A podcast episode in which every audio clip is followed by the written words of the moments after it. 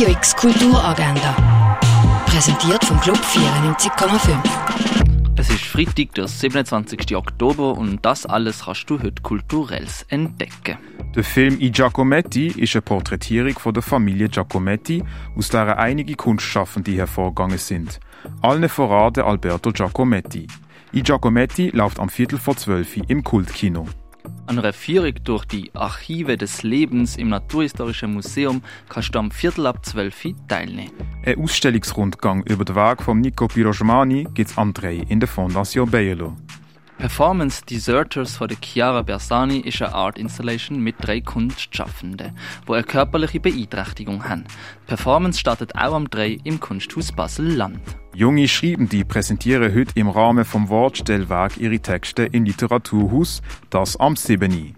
El Spinazo del Diablo ist ein Film über den spanischen Bürgerkrieg, wo es um Geister von verwaisten Kindern geht, die umeinander spuken.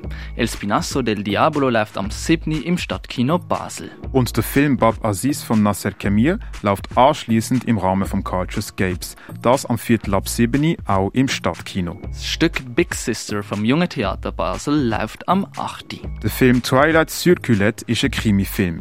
Ein pensionierter Kommissar findet eine Kinderleiche im Wald.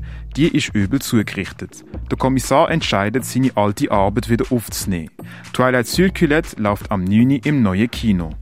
Beim Design New World Workshop in der HGK kannst du während zwei Tagen einen Einblick ins Industrial Design bekommen. Im Hack läuft heute das Prompt Battle.